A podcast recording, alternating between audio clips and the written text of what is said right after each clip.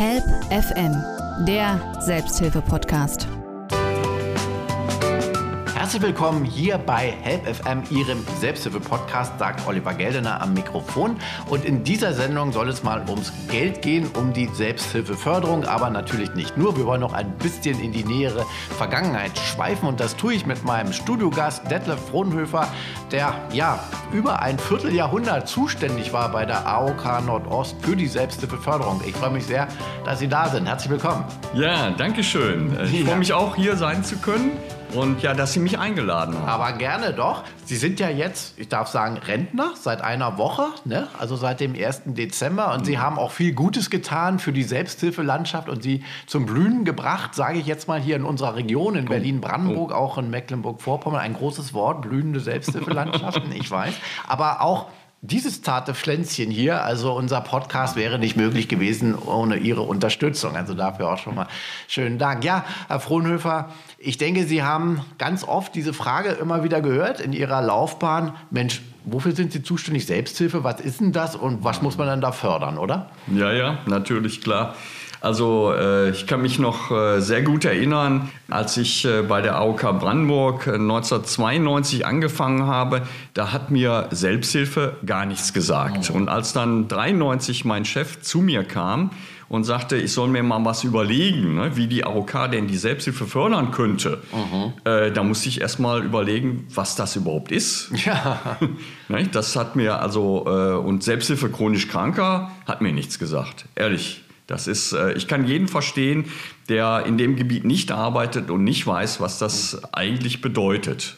Wie können Sie es denn jemandem erklären? In ganz kurzen Sätzen haben Sie doch bestimmt jetzt schon ja, oft machen müssen. Also um ganz einfach, um es ganz einfach zu sagen, es sind äh, ähm, Menschen, äh, die an einer Krankheit leiden. Also nehmen wir beispielsweise die weit verbreitete Krankheit Rheuma mhm. oder auch Krebs und die das Bedürfnis haben, sich mit anderen Gleichbetroffenen, die auch an Krebs leiden oder an Rheuma, zusammenzusetzen und sich mal über ihre Erfahrungen mit der Erkrankung äh, auszutauschen. Und das kann viele Facetten haben. Das kann die Behandlung sein, das kann aber auch das Familienleben sein, in, äh, auf das eben die Erkrankung Auswirkungen hat. Also dass man sich ganz einfach erstmal nur miteinander unterhält. Wie erlebst du das? Wie gehst du mit deinen Ängsten um? Äh, wie erlebst du die Behandlung? Äh, wie äh, reagieren deine Familienangehörigen? Wie reagiert dein Arbeitgeber, wenn man noch in Arbeit ist? Ne? Also es, genau, es ist ja der Austausch unter gleich Betroffenen, genau. Gleichgesinnten, genau. ohne hierarchische Abstufung. Da ist eben kein Arzt oder Professor genau. mit dabei, sondern die Betroffenen untereinander. Suchtselbsthilfe ist ja auch ein Riesenthema in ja. der Selbsthilfe. Das kennen wir ja auch alle und wir sind ja jetzt auch hier im Potsdamer Selbsthilfezentrum, wo es diese Räume gibt, geschützte Räume, wo die Gruppen sich treffen. Aber Selbsthilfeförderung ist natürlich noch viel mehr, denn die haben ja nicht den Kaffee und den Kuchen gesponsert. Ja, genau. Also da muss ich mal sagen, äh, am Anfang war das äh, eigentlich äh, auch auf dem Niveau, naja, die Gruppen, äh, die, also die Menschen, die sich da austauschen, die müssen sich ja irgendwo austauschen. Mhm. So, machen die das jetzt in ihrem Wohnzimmer, zu Hause? Mhm. Vermutlich nicht, mhm. äh, weil es ja in der Regel Menschen sind, die sich noch gar nicht kannten ne, die also nicht befreundet waren, bekannt miteinander waren, was ja auch ginge, äh, sondern es sind äh, sich einander völlig unbekannte Menschen. Das heißt, die werden sich auch nicht in ihren privaten Räumlichkeiten treffen, sondern irgendwo anders. Mhm. Äh, äh sei es jetzt äh, in einem Nachbarschaftshaus, äh, sei es in einer Kneipe, was es auch gibt, äh, oder aber dann zum Beispiel hier bei Sekis in Potsdam. Genau. Äh, und äh, diese Räumlichkeiten, die werden dann auch etwas kosten. Ne? Also natürlich kann es äh, sein, dass man auch Räumlichkeiten äh, unentgeltlich nutzen kann, aber in der Regel kostet das auch mhm. etwas. Und wenn dann ein Raumnutzungsentgelt ne, für die Reinigung, für die mhm. Heizung, Strom, Wasser. Und für dieses Geld, das muss ja irgendwo herkommen. Entweder die Leute zahlen es aus privater Tasche, was sicherlich auch passiert, oder aber es könnte sein, dass sich jemand anders findet, der das äh, ihnen gibt, dieses Geld, äh, mit ihnen diese Zusammenkünfte fördert. Mhm. Und da gab es damals die Überlegung, dass das doch eine Möglichkeit wäre der Krankenkasse, ne? mhm. äh, das äh, zu fördern. Damals noch ohne eigentliche gesetzliche Grundlage. Das ist dann, hat sich erst im Laufe der Jahrzehnte entwickelt. Also es war eine freiwillige Leistung damals. Es war eine frei, völlig freiwillige mhm. Leistung. Äh, die es äh, schon, glaube ich, in den 60er, 70er Jahren in Westdeutschland Mhm. gab. Ne? So, und die dann hier eingeführt wurde, äh, Anfang der 90er Jahre im äh, Land Brandenburg ne? und auch in den anderen Ländern. In Berlin weiß ich gar nicht, ich glaube, da ist das dann in den 70er Jahren über die Stadt entstanden. Rein kommunale Förderung und inwieweit da die Krankenkassen schon gefördert haben, kann ich nicht sagen. Aber in den 90er Jahren war das so. Ne? Das Und Sie kamen ja dann 92, wie Sie sagten, von der, Ja. zur AOK. Sie sind ja, Sozialarbeiter eigentlich von Ihrer ursprünglichen Ausbildung und äh, hatten ja dann also die Möglichkeit, hier unheimlich gestalterisch auch zu wirken, offenbar. Es gab gar keinen Vorgänger für Ihre Position. Also die haben Sie die sich selber geschaffen, oder wie? Genau. Als, äh, wie gesagt, mein Chef kam da zu mir, äh, der äh, kam aus Nordrhein-Westfalen. Äh, das war ja das Partnerland von Brandenburg. Ne? So, und äh, der kannte die Rheuma-Liga aus Nordrhein-Westfalen und äh, kam dann zu mir und meinte, wir sollten die Selbsthilfe doch mal fördern. Er hatte aber auch keine Idee, wie. Darf ich mal fragen, in welchem Ja. Bereich waren Sie denn ursprünglich bei der AOK? Äh, ich war, äh, da ich als Sozialarbeiter angeworben worden bin, von meiner Profession her, äh, war ich dann auch als Sozialarbeiter bei der AOK ab Sommer 92 tätig. Und zwar in Oranienburg. Und was und hatten Sie da ursprünglich zu tun?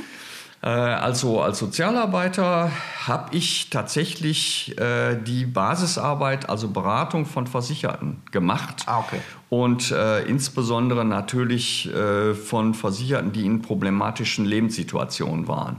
Also Sucht, Krebs, Da hatten Sie schon mal einen kleinen, also da ging es schon mal Richtung Selbsthilfe so ein Stück weit. Ja, da so, so ja, ich sag mal, eigentlich nicht. Eigentlich Aber nicht. Sucht und, und, und dergleichen wäre das. Äh, aber das, das war ja typisch. häufig- ne? so das war typisch für eine Sozialarbeitertätigkeit, dass man äh, Menschen in prekären äh, Lebenssituationen berät. Ne? Mhm. Ja. Und äh, Krankenkasse, da liegt es nahe, das sind Menschen mit Erkrankungen. Mhm. Ne? Äh, in der Regel dann problematisch chronisch Erkrankte. Mhm. Und äh, ich war da sehr gerne. Also muss ich sagen, ich habe mich so als La Landsozialarbeiter, ich kam ja aus Berlin, aus der Stadt, Mhm. und habe mich sehr wohl gefühlt. Also diese ländliche Bevölkerung. War was anderes. Ne, das war was anderes. Und auch diese Frage am Anfang, wo kommen Sie eigentlich her? und ja, Sie kommen doch nicht aus Berlin. ne, so, und das äh, brach dann schon immer das Eis. Es waren halt damals auch sehr viele Scharlatane unterwegs, ne, die den Leuten zum Beispiel Zeitschriftenabonnements verkauften und so weiter. Ne. So, also, da liefen die Haustürgeschäfte. ja, genau. Und wenn man dann Hausbesuch, äh, zum Hausbesuch irgendwo auftauchte, Ja. da wurde dann schon mal kritisch nachgefragt. Ne? So. Aber es war einfach äh, ein super, ein super, äh, eine super Arbeit. Ne? Mhm. Ich kann mich noch an eine Situation erinnern, wo sich die Butterbrote häuften auf dem Tisch und ich sollte die alle aufessen. das, das war eine nette, nette Situation. Also Ja. so bin ich zur AOK gekommen. So richtig Basisarbeit als Richtig Basisarbeit. eigentlich. Ne? Richtig Aber dann kam der. Chef und hatte eine Idee, mit der Selbsthilfe könnte man was machen und hat ihm Ja. das quasi übergeholfen. Ja. Ja, ja, zuerst war es so, dass er, dass er zu mir kam und ähm, gesagt hat, die Stelle als leitender Sozialarbeiter in Teltow in der Hauptverwaltung, damals war da die Hauptverwaltung der AOK Brandenburg, ist vakant. Und ich, er gibt mir jetzt fünf Minuten Zeit zu überlegen, ob ich das machen will oder nicht. Und das hat er auch wahrgemacht. Also ich musste mich in fünf Minuten dann entscheiden und habe dann schweren Herzens gesagt, na gut, dann gehe ich in diese Verwaltung.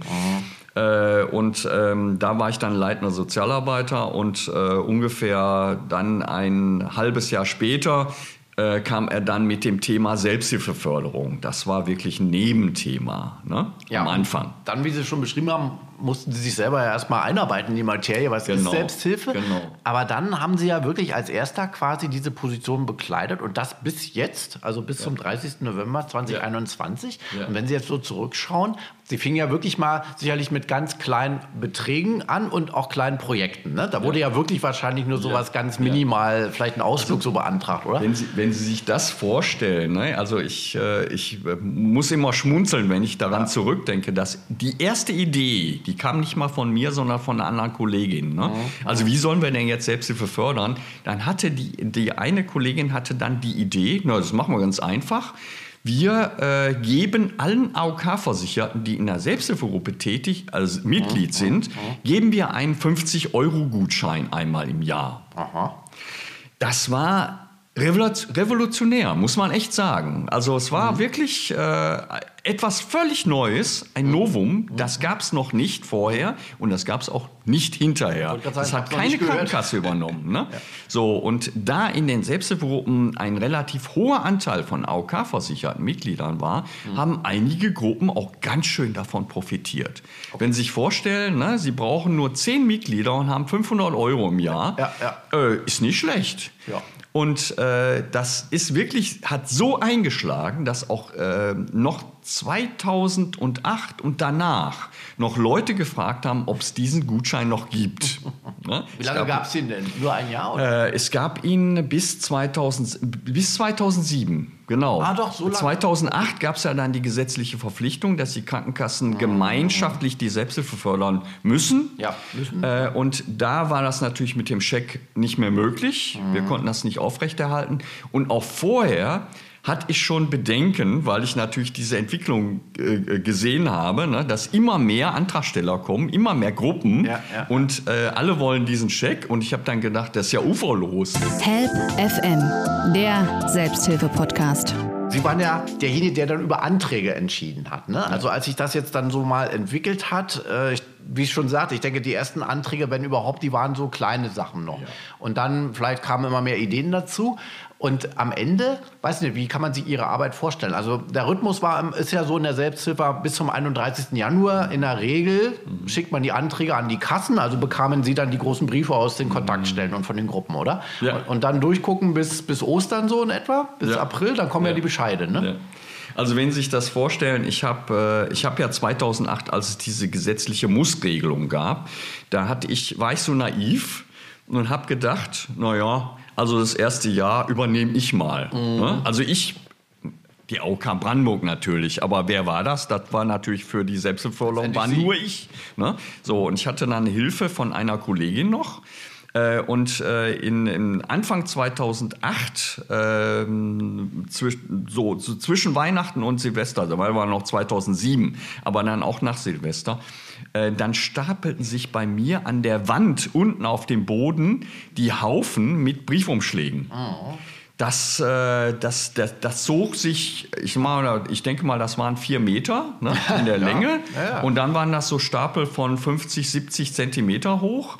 Äh, das waren denn die Anträge, ne, die da eingegangen sind. Das denke ich mir. Und äh, die waren dann äh, auszutüten, ne, durchzusehen, mhm. zu bearbeiten, zu erfassen. Da macht man so Haufen, ne? Das ja. mache ich auf alle Fälle, vielleicht ja, gar nicht. Oder wie? Ja, ja, am Anfang war das alles durcheinander. ne? So, das war, das war Kreuz und Rüben mhm. und äh, das war, ging alles durcheinander und das musste dann erstmal sortiert werden und ich brauchte ein System, ich brauchte eine Software äh, um das Ganze zu erfassen und zu berechnen.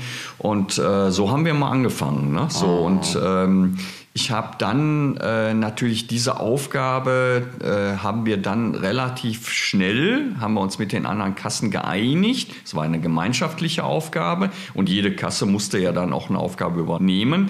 Und da haben wir uns dann geeinigt, dass wir Berlin und Brandenburg zusammentun, die beiden Länder, und dass dann der Verband der Ersatzkassen die Anträge im Land Brandenburg der Gruppen übernimmt. Das war die Hauptaufgabe. Ne? Und die anderen Aufgaben, Kontaktstellen und Organisationen, die haben wir dann auch verteilt verteilt mhm. auf die einzelnen Kassen. Und die Berliner, die haben die, Beant äh, die Bearbeitung der Selbsthilfegruppenanträge in Berlin übernommen.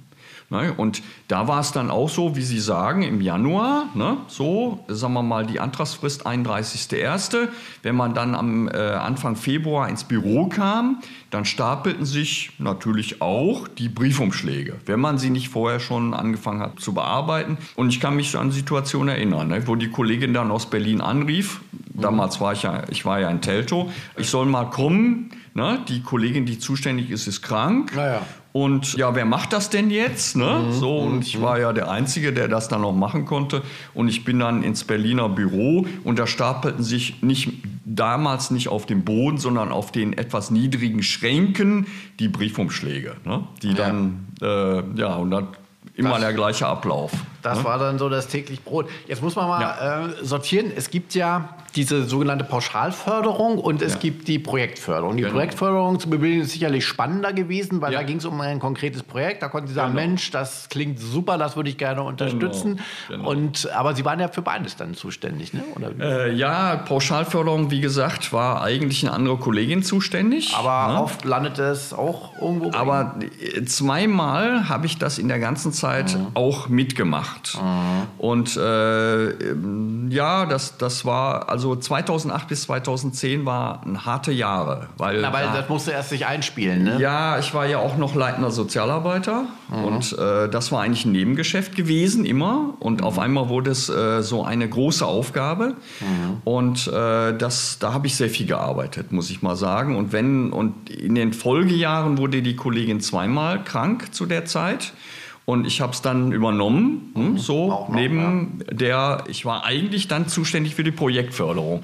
Und erst äh, Berlin, Berlin und Brandenburg, erst Brandenburg, dann Berlin, noch zusätzlich wegen der Fusion. Und dann kam noch Mecklenburg-Vorpommern dazu. Ja, genau. Jetzt ist ja sogar eine Dreiländer. Drei. Länder, genau. Und da waren Sie dann auch zuständig für sämtliche Projekte. Genau, genau. Also von der Ostsee bis, Genau. bis zur Lausitz. Genau, genau. Also Genau. das war, das war schon ein riesiges Gebiet. Das glaube ich. Also das hat sich wahrscheinlich dann auch von der Sozialarbeit dann komplett dann verlagert ab ja, 2011, ja. ne? Ab 2011 hatte, Ja. ich, hatte ich dann nur noch mit der Selbsthilfe zu tun, äh, was äh, am Anfang mich ein bisschen traurig gestimmt hat, Mhm. dass ich die Sozialarbeit abgeben musste. Aber äh, hinterher war ich ganz froh. Ist ja auch eine spannende Aufgabe. Und dann sind Ja. Sie ja auch rumgekommen. Ich fand es immer ganz toll, äh, wenn wir immer irgendwo waren, waren oft war Herr Frohnhöfer da von der Kasse. Also Sie haben auch dann wirklich gerne vor Ort mal geguckt, was machen die eigentlich mit meinem Geld, sage ich jetzt mal, ja? Und wie läuft das Projekt? Ja. Das finde ich wirklich insofern toll, weil viele ihrer Kollegen, Kolleginnen von anderen Mhm. Kassen, die hat man dann nicht so gesehen. Die haben das gerne bewilligt und am Telefon, ja, alles gut und schön. Aber bei Ihnen ist mir aufgefallen, dass Sie wirklich auch immer da waren, sei es in Frankfurt oder Cottbus oder sonst Ja. wo. Ja. Das heißt, Sie haben auch wirklich so mit Herz und Interesse und Leidenschaft dann auch die Projekte verfolgt Ja. Und betreut. Also das, zum Glück hatte ich auch, also ich war, ich bin ja gru- grundsätzlich, wahrscheinlich gehört das zu Sozialarbeit. Äh, äh, man kann Sozialarbeit, glaube ich, nicht machen, wenn man nicht neugierig ist Wahrscheinlich auf ist andere der Menschen. Sozialarbeiter in Ihnen gewesen, ne?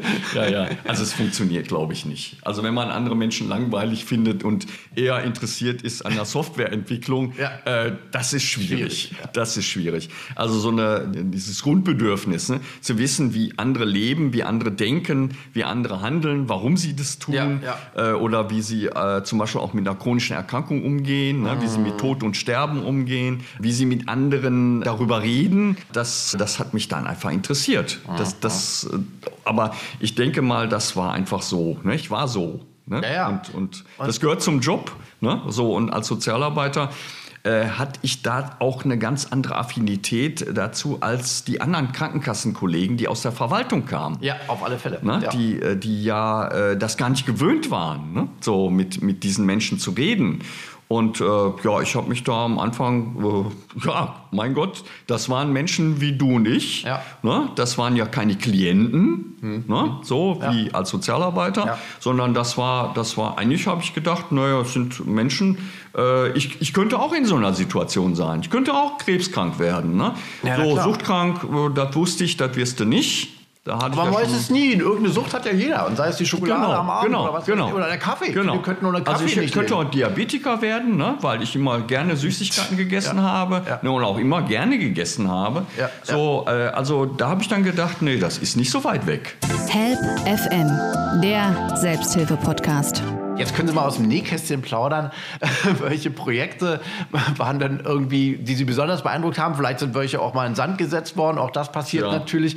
Oder Sie haben ja auch die unterschiedlichsten sicherlich Menschen und Anekdoten erlebt. Ja, das ist wohl wahr, ja.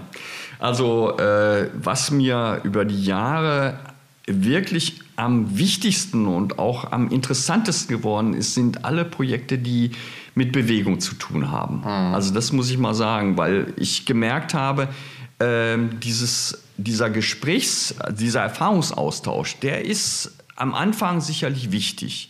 Aber dann ist wichtig, dass die Menschen sozusagen auch ins Handeln kommen, in die Bewegung kommen. Ne? Also selber äh, überlegen, was täte mir denn gut, über das Gespräch hinaus äh, noch zu tun, um meine Lebensqualität in etwa zumindest zu erhalten, vielleicht ein wenig zu verbessern. Und da sind mir natürlich diese Bewegungsprojekte äh, irgendwie ans Herz gewachsen und wichtig geworden.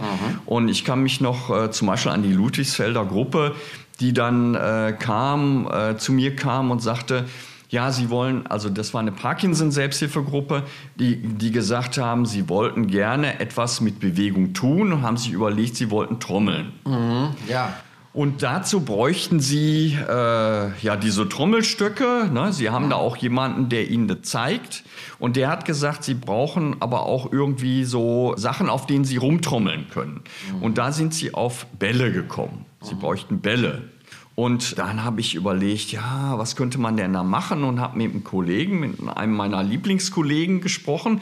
Und der sagte, na, ist doch ganz einfach. Biete denen doch unsere AOK-Sitzbälle an. Ja, dann Ne? ist gleich das Logo drauf, ne? Genau, gleich das Logo drauf, diese grünen Bälle, ne, die dann auch äh, sozusagen, hast du dann auch gleich einen Marketing-Effekt, ne? die sind dann von der AOK, sieht man gleich, äh, braucht man gar nichts weiter sagen. Und äh, die haben wir sowieso da. Ne? ja. Brauchen wir gar nicht kaufen. Die sind sowieso im Lager. Und dann habe ich denen das angeboten und die haben dann erst gesagt, naja, aber wo sollen wir die denn lagern? Ne? Die sind ja riesig, wie soll man denn überhaupt transportieren? Naja, aber dann haben sie sich das überlegt und haben die Bälle genommen. Und, äh, und ich kann mich daran erinnern, dass ich natürlich, klar, ne, da haben Sie ja recht, dass ich natürlich auch vor Ort war und mir das angeguckt habe, Ja, ne, wie klar. das denn da funktioniert. Und äh, ich muss mal sagen, hat mich schon sehr beeindruckt, ne? denn da waren zum Teil äh, Parkinson-Betroffene dabei, die gerade noch mal die Stöcke halten konnten. Ja, Ähm, aber für die das so wichtig ist, da mitzumachen. ja, das ja. ist ja also so. Ne? total. Also Ja. das war, das war für mich sehr beeindruckend. Natürlich habe ich auch mitgetrommelt, Hm. ne? Das ist ja klar. Da sieht man ja, wie man mit bisschen Geld eben unheimlich viel Ja. Gutes stiften kann, weil es war einfach wichtig, da die Trommelstöcke in dem Fall zu finanzieren. Ne? Ja. Und die, die Wirkung war so extrem. Ich denke Ja. mal, das förder, äh, freut jeden, der für Förderung zuständig ist, wenn er dann merkt, mit meinem Geld habe ich auch wirklich was Tolles erreichen können. Wird Ja. nicht immer geklappt haben, vermutlich gehört ja auch zum Leben dazu, aber da haben sie bestimmt einige tolle Geschichten. erlebt. Waren sie auch viel in Mecklenburg da oben dann unterwegs? Oder nur? Äh, ich war auch in Mecklenburg unterwegs und äh, da hatte ich auch ein, ein sehr beeindruckendes Projekt. Äh, da kann ich mich auch noch sehr gut erinnern, weil es auch natürlich auch mit einer persönlichen Erfahrung zusammenhängt. Es war Musik und Bewegung, zufälligerweise wieder Parkinson. Da ist ein äh, Herr, ein Gruppenleiter auf die Idee gekommen, mit seiner Gruppe ein Projekt zu, ma zu machen unter dem Thema Musik und Bewegung und hatte eine Musiktherapeutin mit Zusatzausbildung äh, Therapie für Parkinson-Kranke gefunden. Und der hatte sich zusammengetan mit einer Behindertenwerkstatt und hat dann mit den, seinen Gruppenmitgliedern und den äh, Jugendlichen aus dieser Behindertenwerkstatt diese Gruppe gegründet. Und da war es dann so, wir standen alle im Kreis und äh, da ging es darum, dass zur Musik Bewegung gemacht wurde. Und da waren dann zum Beispiel auch eine Parkinson-Betroffene mit ihrem äh, Gehwegelchen. Ne, hat da teilgenommen, die kaum noch sich so bewegen konnte und die trotzdem mitgemacht hat. Und äh, das war so eine Freude. Ne? So, und auch gerade dann, weil die Jugendlichen aus der Behindertenwerkstatt da mitgemacht haben, das hat, war für die, für die äh, Mitglieder aus der Parkinson-Gruppe ein Highlight. Ne? Dieses, äh, dieses Gruppenerlebnis. Und natürlich hieß es dann wieder, also zugucken, Herr Frohnefer, geht nicht. Ne? Sie müssen natürlich mitmachen. Und das war, das war einfach klasse. Das muss ich mal sagen. So habe ich die Selbsthilfe kennengelernt. Ne? Da habe ich dann äh, gemerkt, wie kreativ die Leute eigentlich sind Ja. und was man da alles tolle Sachen machen kann. Und es ging eigentlich darum, vieles wurde ja gar nicht neu erfunden, ne? so, sondern es wurde einfach auf die Selbsthilfe angepasst. Ne, auf die chronisch Erkrankten, auf die Möglichkeiten, auf die Einschränkungen, die sie haben. Und da muss ich mal auch dieses Erlebnis, dass Menschen mit einer schweren chronischen Erkrankung sich in der Selbsthilfe als Gruppenleiter engagieren und äh, ein Gruppenleben organisieren, obwohl sie Schmerzen haben, obwohl sie viele Medikamente nehmen und trotzdem sich ehrenamtlich engagieren, ohne einen Heller Pfennig zu kriegen. Und allen, ich meine, es gab die Krankenkassenförderung für die Auslagen, für Miete, Fahrtkosten für den Gruppenleiter. Aber viele haben mir gesagt, sie bringen auch eigenes Geld noch zusätzlich mit. Ja klar, es ist wirklich ein ehrenamtlicher Einsatz Ja. in der Selbsthilfe, muss Ja. man auch mal also wieder wenn, ganz klar wenn man sagen. Da, wenn man dann sieht, ne, dass also Gebäck, Kaffee und so, äh, das ist alles aus deren eigener Tasche. Ja, oder viele backen den Kuchen und so weiter. Ja. Das ist ja alles Einsatz von selbst. Sie machen es immer gerne und mit Ja. Freude, aber natürlich irgendwo kostet es ja. auch. Trotzdem toll, dass es da die Unterstützung gibt. Ähm, Sie haben nicht nur die Gruppen natürlich unterstützt, auch die Kontaktstellen, auch nicht nur hier in Potsdam, auch woanders. Sie waren immer dabei, wenn Netzwerke gegründet äh, wurden. Ne? Alisa, Allianz für die Selbsthilfe hier in Potsdam. Äh, dann Sie haben die Landesarbeitsgemeinschaft der Selbsthilfe-Kontaktstellen im Land Brandenburg gefördert. Da gab es ja dann im vorigen Jahr auch die LACOS-Gründung, wurde ja auch Jahre vorbereitet. Sie waren immer, finde ich, jemand, der Vision hatte, der bereit war, in die Zukunft zu schauen. Und ein großes Thema für die Selbsthilfe, wir müssen ehrlich sein, es ist klar, sie ist teilweise von den Strukturen überaltert. Und es gilt auch junge Menschen für die Selbsthilfe zu begeistern. Und eine Aufgabe ist natürlich da auch die Digitalisierung und auch immer wieder die Öffentlichkeitsarbeit gewesen. Ne? Ja, genau. Also ähm, ich war jetzt letztens äh, bei dem Fachtreffen der Kontaktstellen in Brandenburg eingeladen und da muss ich mal sagen, man sieht schon den Generationenwechsel. Er hat schon begonnen. Ne? Da waren so einige äh, Gesichter, die kannte ich noch gar Neue nicht. Kontaktstellenleiterinnen. Ja, ne?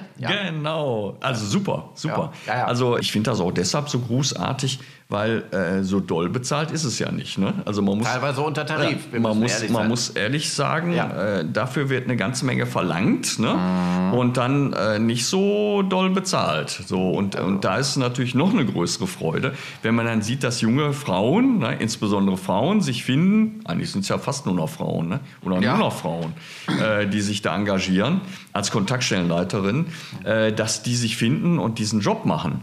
Und äh, also da hat äh, schon eine Veränderung angefangen. Ne? Genau, das ist jetzt auf der strukturellen Ebene. Ne? Ja. Und wir müssen auch in die Gruppen natürlich schauen. ja.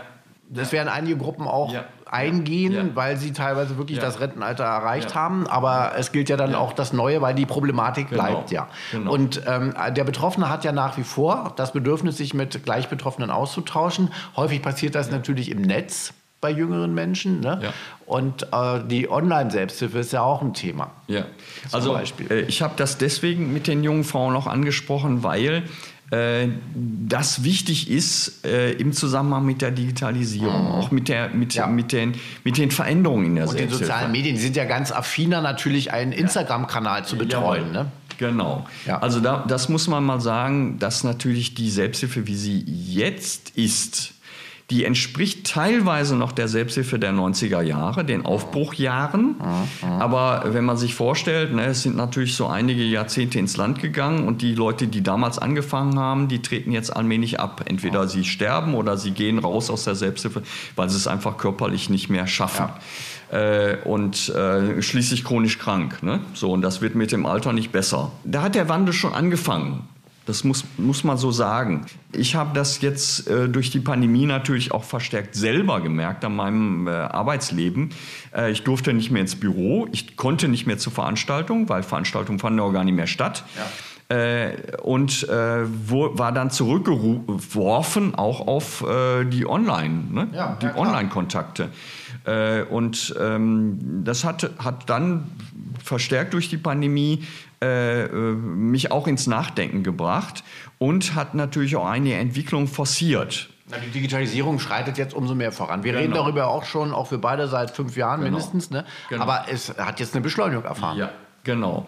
Sie haben recht, das ist ja schon ein längerer Denkprozess, wo, wenn man vorausschauend gedacht hat vor fünf Jahren, da hat man ja auch darüber nachgedacht, dass verstärkt von den Gruppenleitern kam, na, die können nicht mehr, einige Mitglieder können nicht mehr zur Gruppe kommen, ich fahre jetzt dahin.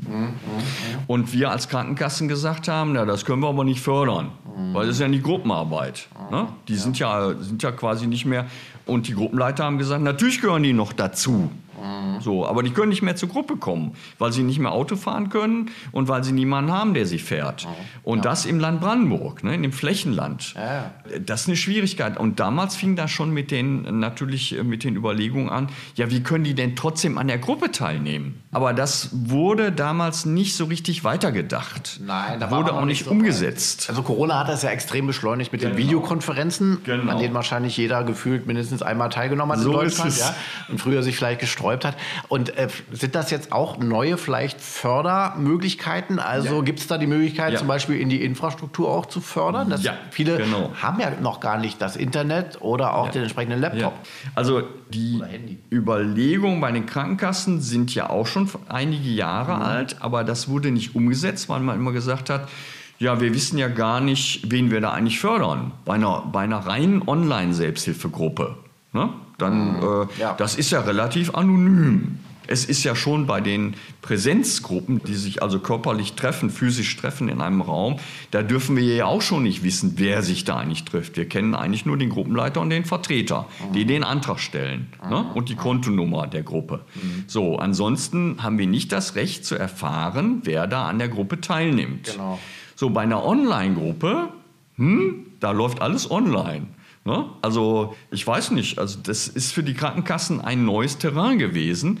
Und tatsächlich seit 2020 haben sie jetzt ermöglicht, dass auch diese Gruppen ein Anrecht auf Förderung haben, wie alle anderen Gruppen auch. Ne? Das ist eine Folge der Corona. Das ist äh, auch ein Stück weit, denke ich. ja, nee, das ist auch eine Folge der Überlegungen und des stärkeren Drucks, der kam, auch seitens der Ja Selbsthilfe. klar, aber man hat jetzt gesehen, wie wichtig das ist. Ja. Weil ja dadurch der Kontakt Genau. überhaupt teilweise ermöglicht Genau. werden konnte, gerade Genau. auch im ersten Lockdown, wo ja Genau. alle Kontaktstellen zu waren. Genau. Jetzt äh, durch äh, die Genau. Einstufung der Selbsthilfe als systemrelevant ist es ja offen, aber trotz alledem, ich denke, auch Hybridveranstaltungen wird es auch Ja. zukünftig geben. Ja, also es hat sich so herausgestellt bei den Diskussionen, die so geführt worden sind, dass es einige Gruppen geben wird, die sich fast ausschließlich online treffen wollen.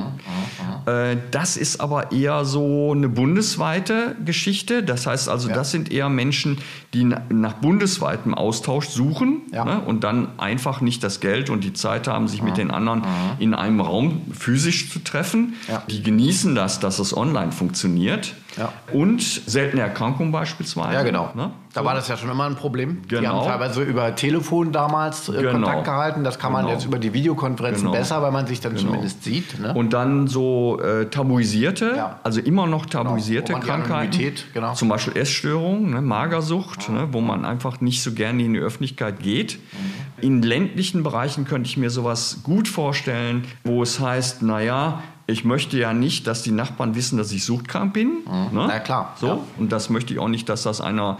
Und ich möchte da auch keinen Nachbarn treffen in der Gruppe, könnte ja sein. Ne? So, dass es da auf fruchtbaren Boden fällt. Und es wird auch wieder weiterhin die Leute treffen, die sich selbst persönlich treffen wollen mit anderen und den anderen vielleicht auch mal anfassen, umarmen wollen. Na klar, und das so Bedürfnis weiter. ist ja da. Das Genau. hören wir ja immer wieder aus und, den Gruppen. Und ich denke mal, es wird eine Mischform geben. Ne? Denke ich auch. Äh, diese diese Hybrid-Geschichte, die wird immer interessanter. Und da komme ich nochmal auf die Leute zurück, die nicht mehr zur Selbsthilfegruppe gehen können. Oder äh, nicht nur aus Krankheitsgründen, sondern auch, weil sie ein Arbeitnehmer sind und in der Familie noch sehr eingebunden sind und einfach die Zeit nicht haben, ne? Dann irgendwo hinzufahren. Genau. Die Fahrt, die Zeit. Die aber die Zeit haben, anderthalb Stunden, ne, so in bestimmten Abständen, an der Gruppe teilzunehmen und zwar online. Und da werden die Hybrid-Geschichten interessant. Und äh, was die Krankenkassen mh, sicherlich nicht fördern können, ist die Ausstattung eines jeden Gruppenmitglieds, die technische Ausstattung. Dazu wird das Geld nicht reichen. Nee, klar. Aber in die Richtung Aber- werden jetzt Anträge gestellt werden, nehme ich mal an. Aber man kann natürlich, äh, und da, da, das ist ja so geregelt, dass man die Kosten, die Ausgaben des Gruppenleiters fördert.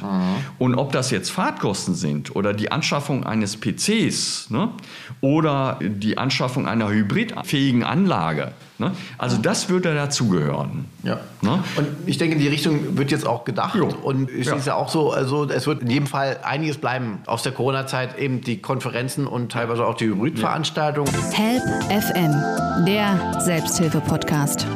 Meine, Sie haben ja jetzt den Überblick wirklich mehr als 25 und 28 Jahre, ja, hier Selbsthilfeförderung. Sie haben das hier maßgeblich mit aufgebaut, die Strukturen in unserer Region. Was sind so jetzt die wichtigen Flöcke, die Ihre Nachfolger oder sind ja Nachfolgerinnen in Ihrem Fall jetzt ähm, setzen sollten, damit die Selbsthilfelandschaft eben auch weiterhin blüht? Um mal bei dem Bild zu bleiben, ja. das ich eingangs bemüht habe. Ja, also das ist gar nicht so einfach zu sagen. Also was ich meiner Nachfolgung mitgegeben habe, ist, dass sie gucken soll, äh, dass bestimmte Entwicklungen weiterhin unterstützt werden. Alles das, ich nenne das mal Aktivierung der Gruppenmitglieder. Alles, was dazu gehört. Mhm. Also wovon ich nicht mehr so viel halte, ist Referenten einzuladen, die Vorträge halten. Mhm.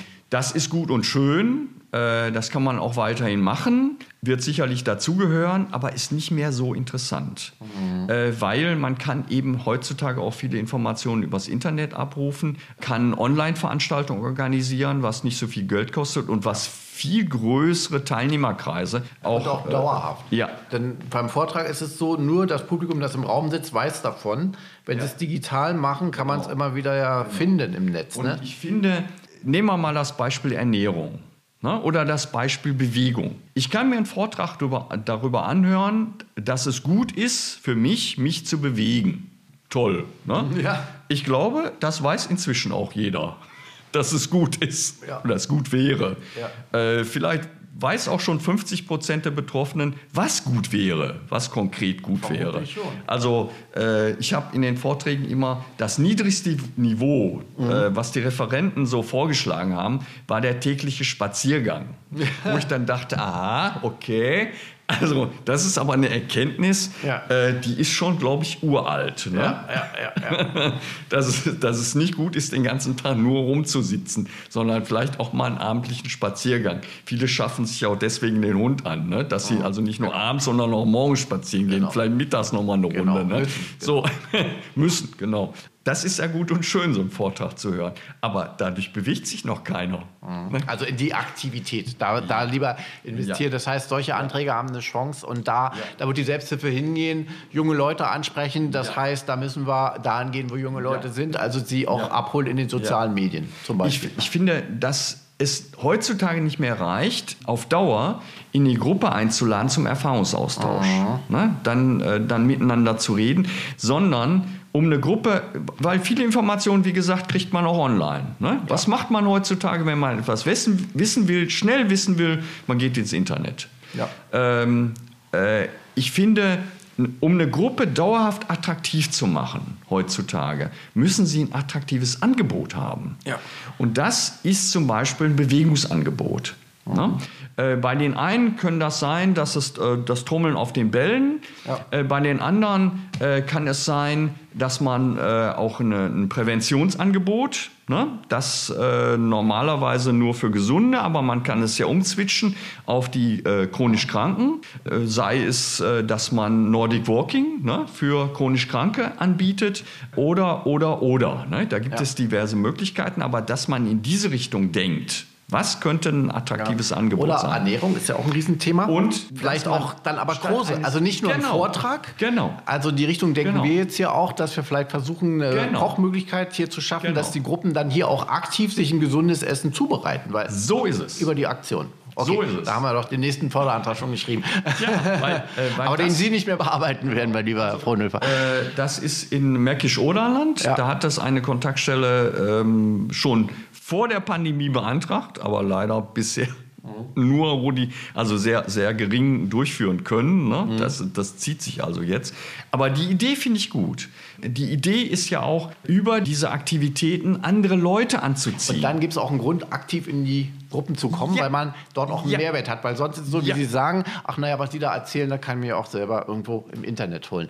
Ja. Aber Selbsthilfe, ich denke, da sind wir uns einig, wird es immer geben. Es ist ja auch ein Grundbedürfnis, gibt es auch nicht erst seit den 70er Jahren, obwohl das dort dann ein bisschen so konstituiert wurde in Deutschland, sondern es ist ja so alt wie die Menschheit. Ne? Also ich habe ein Problem und gucke mal erstmal und helfe mir selbst und tausche mich aus. Das gab es wahrscheinlich schon in der Höhle. Jeder, jeder von uns ist Patient. Ne? Richtig. So. Und, und Sie wissen ganz genau, äh, was da beim Arzt läuft. Ja. Ne?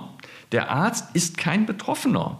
Der Arzt genau. äh, ist dazu da, äh, sich zu, die Diagnostik zu machen, dann die geeignete Behandlung sich zu überlegen und Ihnen vorzuschlagen. Und Sie als Patient müssen sich dann entscheiden, machen Sie es oder machen Sie es nicht. Genau. Aber das ist kein Austausch unter Gleichbetroffenen. Genau, das kann nur die Selbsthilfe leisten das und die wird es immer geben. Genau. Zum Schluss noch gefragt, ja, was wünschen Sie der Selbsthilfe und vor allen Dingen, was glauben Sie, wo wird sie denn so, wir mal, mittel- und langfristig, wie wird sie da aussehen? Also ich glaube, mittel- und langfristig wird äh, sie kreativer, als sie jetzt noch ist. Mhm. Das, das muss sie einfach werden. Ne? Also es wird äh, neben dem Gesprächsaustausch viele, viele andere Möglichkeiten geben, sich miteinander zu betätigen, etwas miteinander zu schaffen. Und äh, es wird äh, sehr viele verschiedene Formen der Selbsthilfe weiterhin geben. Es gibt sie wahrscheinlich auch schon. Vielleicht wissen wir vieles noch nicht, mhm. ne? denn die ja. Selbsthilfe ist nicht immer, nicht immer öffentlich. Die ja. passiert ja auch in Institutionen, ne? mhm. ein bisschen im Verborgenen. Äh, aber es wird äh, von daher, weil es dieses menschliche Bedürfnis gibt, immer sehr viele, sehr viele unterschiedliche Formen geben der, äh, des gemeinsamen äh, Miteinander äh, Zusammenwirkens. Ne? Und wie auch immer das aussehen wird, das kann man jetzt nicht sagen. Das ist aber auch nicht wichtig. Äh, ich denke, wichtig ist, dass es die Kontaktstellen gibt, dass die offen sind ne, mhm. für, für alle Bürger, die Interesse ja. haben an dem Thema, dass es diese, diese Möglichkeiten gibt, die die Kontaktstellen bieten, die Räumlichkeiten, wo man sich treffen mhm. kann und der entsprechende fachliche Unterstützung und dass es die äh, Selbsthilfeorganisationen gibt, wo Menschen sich zusammentun und für die Rechte von Menschen mit Behinderungen, chronischen Erkrankungen kämpfen. So, und äh, das wird es auch immer geben. Ja. Äh, und äh, ich drücke der Selbsthilfe die Daumen, dass es immer auch Menschen gibt, die sich darüber hinaus natürlich auch ehrenamtlich da engagieren und dementsprechend Unterstützung leisten. Also ja. machen Sie sich keine Sorgen. Nö. Vielen Dank, Herr Frohnhöfer, dass Sie bei uns waren. Und Sie haben ja auch dafür gesorgt, dass die Selbsthilfe sehr gut dasteht in Berlin, Brandenburg, Magdeburg, hier in der Region. Und äh, vielen Dank für die sehr gute Zusammenarbeit in den letzten Jahren. Und alles Gute für Ihren Ruhestand. Ich weiß, Sie haben eher einen Unruhestand. Sie sind ja, ja jemand, der sich für vieles interessiert und auch viel unterwegs ist. Ich hoffe, dass Sie das auch bald wieder tun können. Gerade Reisen im Moment etwas eingeschränkt machen Sie ja auch gerne. Aber ich denke, da werden Sie dann die Zeit haben. Also, vielen Dank, meine Damen und Herren. Das war also unser Podcast. Wir sind jetzt mal ein bisschen zurückgewandert noch in die 90er Jahre, dem Beginn der Selbsthilfeförderung hier im Land Brandenburg, haben aber auch vorausgeschaut und gerade die Förderung wird auch immer ein großes Thema sein, denn es ist ja nun mal so, ohne Geld, ohne Moos ist nicht so viel los, auch in der Selbsthilfe. Vielen Dank für Ihr Interesse, sagt Oliver Geldener. Machen Sie es gut, bis zum nächsten Mal. Help FM, der Selbsthilfe-Podcast.